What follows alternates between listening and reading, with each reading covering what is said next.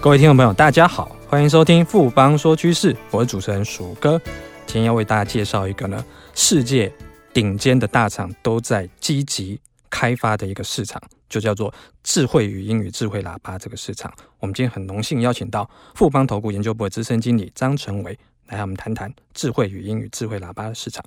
成伟好，鼠哥好，各位听众大家好。成伟可不可以先跟听众朋友简单的分析一下说，说到底什么是所谓的智慧语音助理呢？呃，智慧语音助理的崛起，其实我们可以追溯到二零一一年，Apple 当初推出了这个 Siri。那紧接着，其实 Google 跟 Microsoft 也有推出所谓的 Google Now 跟 Cortana。但是，整个的智慧语音助理之所以会盛行，其实我们要归咎在二零一四年的时候，Amazon 它有推出一个很有趣的产品，就是智慧喇叭 Echo。当初它推了这个智慧喇叭，又有推出一个智慧语音助理。Alisa，那这个的智慧喇叭有什么功能呢？也就是说，消费者他其实可以透过这个智慧喇叭，他透过语音的方式就可以命令这个喇叭帮他做一个购物、订餐、叫车或者是查询气象。也就是从那时候开始，整个智慧喇叭它的热销，带动了整个智慧语音助理被广泛的使用。那近年来，其实除了美国的 Google 啊、Apple、Microsoft。包含中国的联想、百度、京东，还有阿里巴巴，他们都有推出自己的产品。那我们探究一下整个智慧语音助理，为什么当初在所谓的手机其实比较少用，那在智慧喇叭会成功呢？其实有一个很重要的因素是，整个人工智慧它在室内的环境有一个非常高的一个语音辨识率，这样子。那也就是说，智慧的助理它本身能够接受到一个很清晰的指令。这时候，用户他想要的服务，或者是就会产生一个比较好的一个使用体验，这样子。刚刚成伟也提到说，像美国的几个大厂，像苹果，然后亚马逊，然后 Google 这些，其实就占了美股大概就是不只是美股，等于是世界前几大科技股的市值。那这个这几个公司就是非常指标性的公司，所以可见整个智慧语音的商机是看起来是非常的大。那成伟这个商机到底是有多大呢？呃，目前包含了 Apple、Amazon、Google 跟 Facebook 都有推出新品。那另外，中国的小米、京东、阿里巴巴，还有大陆的一些白牌的供应链，其实都已经加入了这个智慧喇叭的领域。所以我们认为，就是说，整个智慧喇叭其实在这几年都会快速的成长。那根据市调机构 Strategy Analysts 它的预估，目前智慧喇叭在今年度的话，出货金额大概有六十七亿美金。那预估到了二零二三年的话，会成长到两百三十亿美金，相当于现在我们呃一大堆人在使用的穿戴式的装置的，包含了呃智慧手表啊或智慧手环等，大概都大概都是两三百亿的这个金额。另外的话，我们认为就是说，现在整个的智慧喇叭其实有一点寡占。那在今年上半年的话，亚马逊大概占了三十四趴，那 Google 的部分也大概占二十二趴，那剩下就是由其他的美国厂商跟中国厂商做一个瓜分。那另外，我们觉得智慧语音会慢慢的崛起，还有一个原因就是说，如果最近听众你们都有看到一些宾士最新的一个电视广告，其实它就有。主打一个最新的多媒体的车载系统，那这个最新的车载系统其实它是使用一个宽荧幕的界面啊，它可以用触控去做一个点选。那这一个车载系统里面其实内建了 NVIDIA 最新的一个车载晶片，另外它还有包含了智慧语音助理，也就是说现在或未来的车主他透过了触控的方式，还可以用语音的方式来。控制车门、车窗、车灯，或者是能够跟这个智慧助理说：“哎，我要调可能二十七度，或者是我希望风大一点、小一点。”那或者你跟他讲一个地点，他基本上就可以马上帮你设定一个导航，甚至播你想要听的音乐。那我们认为就是说，其实包含了 BMW 啊、现代、福斯，他们其实在他们的高阶机种都已经陆续导入了智慧语音的这个功能。的确啊，听成伟这样讲，就是我们知道说，整个智慧语音这个功能，智慧语音助理，不只是在整个智慧家庭部分，另外还有在智慧汽车上面，它的运用层面算是越来越广。那我们可以谈一下说，比如像龙头厂这些，像亚马逊，他们在智慧语音助理现在整个的布局，它的生态系是怎么样子？亚马逊它其实在今年的九月二十号，它在他们的西雅图的总部就有做一个新品发表会。那在那个新品发表会上面，它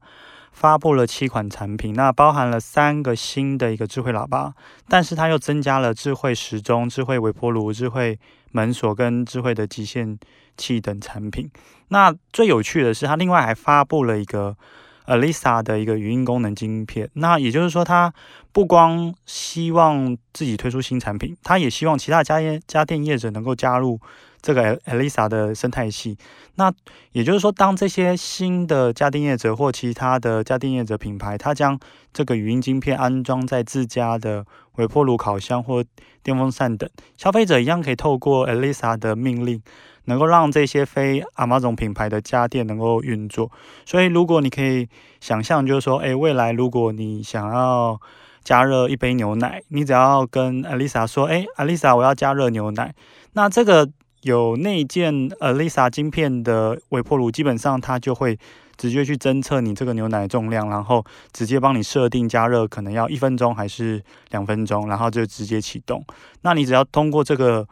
语音的命令之后，你大概经过两分钟之后，你就直接可以拿到热乎乎的牛奶了。那另外阿妈总其实在这一次的新品发表会当中，也有推出电音的喇叭。Echo Sub 还有它的扩大机，我们认为就是说，其实 Amazon 它所推出的产品，其实也有慢慢的在侵蚀一些既有的音响大厂或者是一个扩大机厂商的一个商机。那另外的话，包含了包它其中它是采用一个低价策略，其实我们认为就是说，对于 Apple 它推一个高价的 HomePod 的一个代工厂的销售，其实也有可能会有一些影响。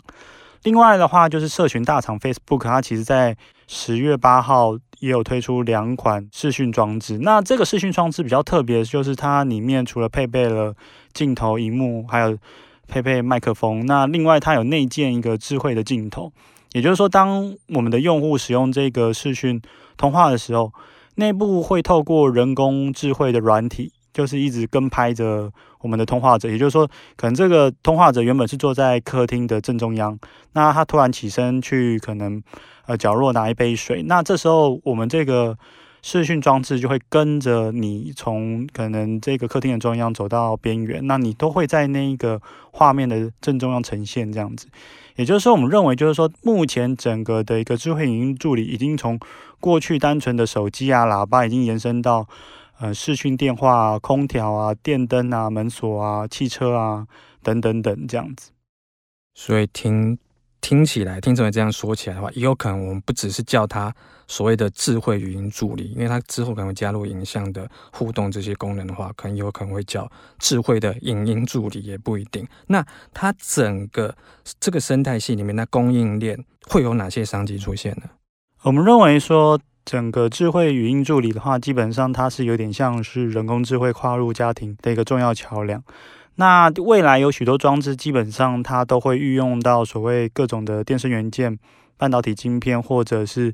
呃新装置会有一些组装的一个需求。所以未来从事电声元件、应用处理器、语音晶片，或者是这些呃半导体晶片的一个代工或封装的厂商，都是值得期待的。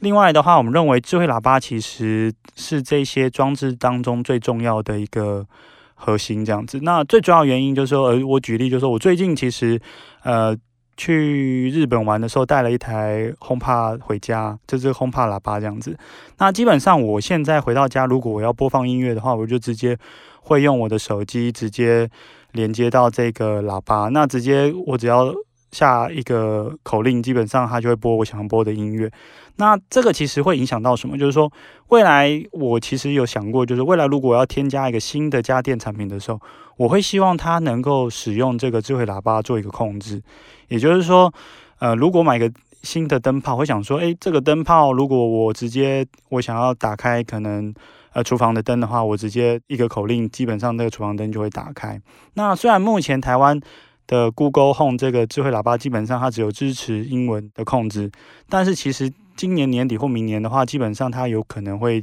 接受中文的一个语音的控制。那我们认为说整个的一个智慧喇叭它其实会增加更多的语言控制，例如就是说支援可能阿拉伯文啊，或者是希伯来文啊等，这样子的话会让未来的智慧喇叭更加的一个普及。的确有语言的越来越开放的话，它一定是有助于它的普及率。那我们整个智慧喇叭，也就是所谓智慧音箱的兴起的话，我们有哪些台厂可以有机会受惠？目前整个智慧喇叭的硬体零组件的话，最主要包含了晶片组，晶片组的话里面包含了应用处理器、电源管理 IC、通讯晶片或者是一些记忆体。另外的话，电声元件里面比较重要的包含了 MANS 的阵列式麦克风、扬声器、低音喇叭或高音喇叭等。那根据调查的话，其实我们看到各个品牌，我刚才提到的这些 Google、Amazon，它都有使用属于自己的应用处理器或者是阵列式麦克风的设计。基本上，它阵列式麦克风使用的数量也不太一样，大概都会有二到八个以上的一个阵列式麦克风。另外的话，有些呃公司它像 Apple 就蛮强调所谓的呃低音或是高音的部分，它在这部分的喇叭数量也会相较于其他厂商要来的多。不过，在这些众多的一个智慧喇叭当中，其实我们刚才有提到，就是说，Amazon 在这个部分，它其实布局最早，所以它的智慧喇叭产品也是最多元的。那我们认为，就是说，目前整个 Alexa 的一个生态系，大概有全球有数十万的人在做一个开发。那同时，目前已经有五万个 APP 在支援这个。Amazon Echo 的一个智慧喇叭，所以我们认为就是说，整个的智慧喇叭在二零一八年出货量最多的会是以 Echo 相关的一个产品，大概数量可能会有在两千到三千万台左右。那这些 Echo 系列产品的一个供应链，包含 IC 设计的联发科、晶圆代工的台积电，或者是喇叭的组装厂人保、红海，或者是扬声器厂商美律。自身都有机会受益。那另外的话，其实像阿里巴巴或百度的智慧喇叭也有采用呃联发科的一个应用处理晶片，所以我们认为就是说，整个智慧喇叭的产业当中，台湾其实不管是在半导体、电声元件或者是组装，都有非常大的优势。那这个也是台湾厂商随着智慧喇叭的兴起，也会跟着有一个比较好的业绩。谢谢陈伟今天带来这么精彩的分析跟看法，谢谢陈伟，谢谢鼠哥。经过今天的节目呢，我想各位听众对于什么是智慧语音助理跟智慧喇叭，应该都有比较清楚的认识了。不妨说趋势，我是鼠哥，我们下周见。